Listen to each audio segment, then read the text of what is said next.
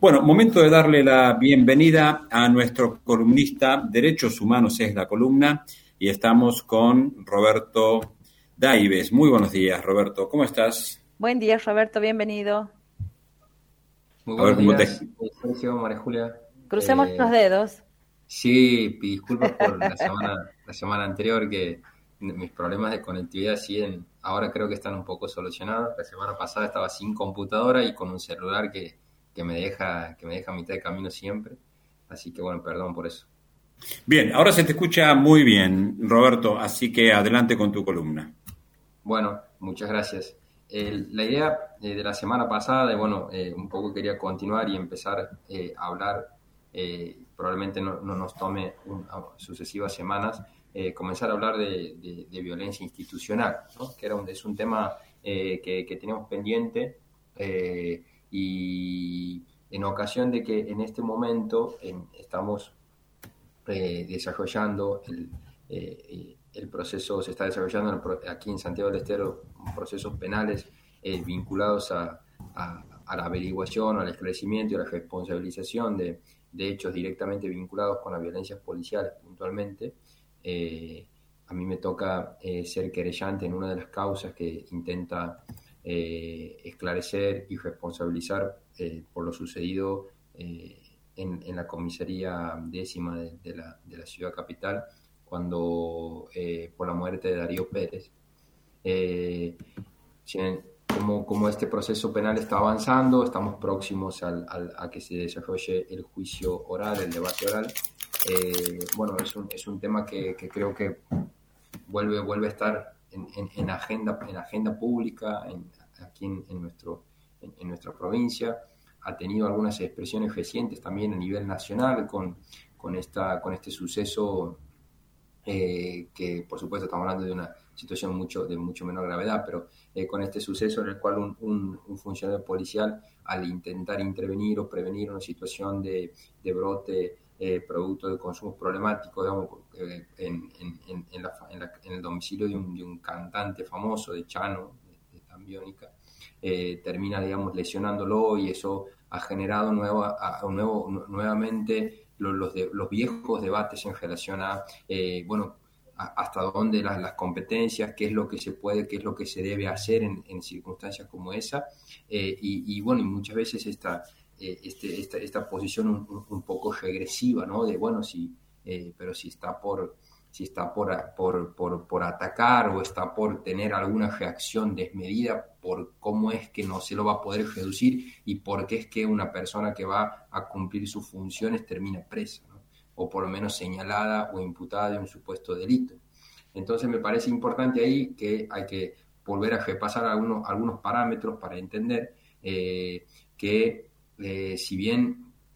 todos tenemos derecho a una seguridad, una seguridad democrática, es decir, que podamos vivir tranquilamente en los espacios eh, en donde convivimos y coexistimos y que eh, las policías en, todos los estados, digamos, en, su configuración actual, nacional, provincial, estado moderno en general, tienen un rol que cumplir importante en eso, sobre todo para prevención y para cuidado de la ciudadanía, pero en ningún caso eso puede redundar en, en, prácticas de violencia, ¿bien? Eh, y entonces ahí es donde hay que tener eh, una especial mirada, digamos, de eh, crítica de esas situaciones. La perspectiva de derecho humano tiene que poder decir algo al respecto y entonces me parecía un tema para, para conversar. en relación a esto, creo importante primero poder decir que la, la, violencia institucional, cuando hablamos de violencia institucional en general, uno puede pensar en situaciones de, en, un amplio espectro de, situaciones o en un amplio espectro de, hechos que pueden ser desde una detención para averiguación de antecedentes, ¿no es cierto? O para o, esta, esta, esta, recurrente demora de una persona por alguna, por alguna situación, eh, hasta formas extremas, ¿no? Como puede ser, por ejemplo, un, un caso de, de gatillo fácil que hasta, hasta hace no mucho era muy recurrente en, nuestro país, hoy ha bajado mucho ese índice, pero hasta hace no mucho era, era muy recurrente, eh, o bien situaciones de tortura física y psicológica. ¿no?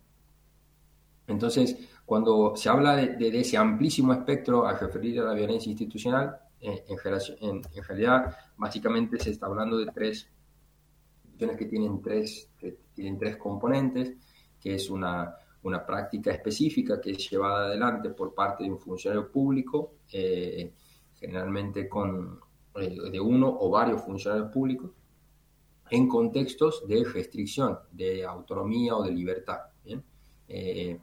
y esto lo, lo, lo, pongo en estos términos amplios porque la violencia institucional puede tener que ver no solamente con contextos eh, inmediatamente vinculados a la restricción de libertad, o sea, contextos de encierro, sino también en otras, eh, en contextos de encierro carcelario, sino también en otro tipo de, de, contextos como puede ser ¿no? la, la, excesiva manicomización de, las personas, eh, o bien otros tipos de contextos de restricción de autonomía, o incluso también, y, en esto hay una corriente, digamos, que, de, de, pensamiento que intenta abarcar este otro tipo de prácticas, con prácticas institucionales de los propios organismos públicos vinculados, digamos, al esclarecimiento de los sucesos que eh, vulneran derechos por eh, la, la, no atención, una atención eh, inadecuada, una falta de recepción, el, el, no avanzar en el esclarecimiento de sucesos, ¿no? y esto tiene que ver ya con, con instituciones que están vinculadas directamente a los,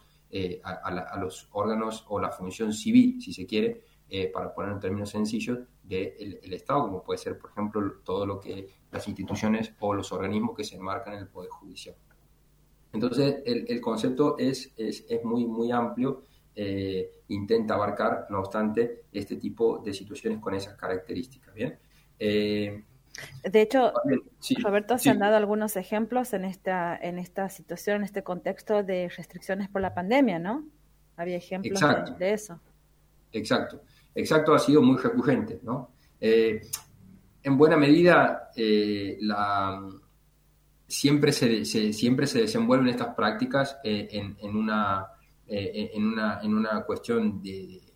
dialéctica, si se quiere, ¿no es cierto? En el sentido de que el, el derecho necesariamente, digamos, o por lo menos la regulación social a través del derecho, conlleva, digamos, una habilitación para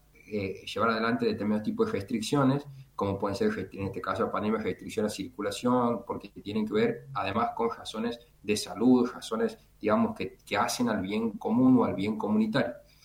Y el, el, organismo o el órgano operador de ese tipo de restricciones, en este caso, en, en, alguna parte o en algún, o en algún sector, eh, ha sido la, las, las policías. Ahora bien, eso que es un una habilitación para determinado tipo de funciones, determinado tipo de prácticas, restricciones, muchas veces redunda en que significa una ampliación de las competencias, una ampliación del territorio de injerencia que eh, se traduce en muchas oportunidades en prácticas eh, de violencia, en prácticas excesivas o que exceden las competencias específicas de, regulación y restricción y pasan a tener modos que no se condicen con el respeto de derechos con, con la perspectiva de, derechos humanos. ¿no? Y pienso, para el ejemplo este que me traes, María Julia, en lo sucedido, por ejemplo, con eh, la, la, difusión de las imágenes, de los videos, las personas que eran, eh, por ejemplo, eh, demoradas o bien, o bien aprendidas en el marco de, de las, del incumplimiento de las medidas de, distanciamiento social o de aislamiento social cosa que por supuesto es eh, abiertamente una práctica ilegal, ¿no? Difundir la imagen de una persona, digamos, por, porque una cosa es que eso sea un sustento, un soporte del procedimiento penal que luego habilita un proceso penal eh, o el, con el cual inicia un proceso penal para que la autoridad pública fiscal esclarezca un determinado suceso y otra muy diferente es que esa imagen y ese contenido que está aparte protegido por, por la ley sea difundido, digamos, no por, abiertamente exponiendo a esa persona, digamos, cuando estamos protegidos en nuestra imagen, nuestros datos y demás, y eso no debería suceder, mucho menos desde una institución del Estado. Eh, pero claro, este es, es, en, es, en, ese juego en el, en, el, en, el que, en el que uno, en el que estas situaciones se mueven, ¿no? Porque, vuelvo a decir, por, por en, un punto es necesaria la previsión, es necesaria la seguridad ciudadana y eh, lamentablemente hasta el momento no hemos encontrado otra, otra, otra, otro modo que no sea eh, la consecuencia a través del castigo de encierro y eh, en, en, los reductos, digamos, de las de las comisarías o, de los, de los centros penitenciarios. Lamentablemente, como sociedad, digamos, en este caso global, no hemos encontrado otra alternativa. Eh, y esto que pasa, pasa es, es, una necesidad, también pasa a tener inevitablemente por la propia existencia de esa necesidad consecuencias en prácticas que eh, vulneran derechos. Entonces decía que eh, la, violencia institucional tiene esta amplitud, que es importante también luego empezar a, especificar que no se habla de cualquier tipo de violencia, sino de esta violencia específica que se da en estos contextos. y es importante también decir que es bueno delimitar las prácticas que eh, contiene esta amplísima noción, porque por supuesto que el alcance de una práctica considerada como violenta eh, no es lo mismo una, una acción de eh, un hostigamiento, una violencia verbal, un, maltrato verbal, que pasar, digamos, a situaciones de violencia física o terminar en situaciones muchísimo más graves como son las que mencionaba al principio. Por lo tanto, el abanico es muy amplio. Y es importante, creo, en este punto también pensar que este tipo de prácticas eh, no, no están, eh, no, no tienen que pensarse, por más que existan responsabilidades individuales muchas veces, no tienen que pensarse en términos individuales. Es decir, no se, no, no se trata solamente de la responsabilidad de tal o cual persona, digamos, que aisladamente produce esta vulneración de derechos a través de una práctica violenta en ocasión de sus servicios, digamos, o en ocasión de sus funciones públicas, sino que tiene que ver, y esto es importante, y por eso la perspectiva de derechos humanos, sobre la que profundizaremos la semana que viene, con patrones estructurales de vulneración de derechos. Es decir, eh, en esta habilitación que, que, como sociedad establecemos a, a, las fuerzas policiales, por ejemplo, para, para poder regular la convivencia social,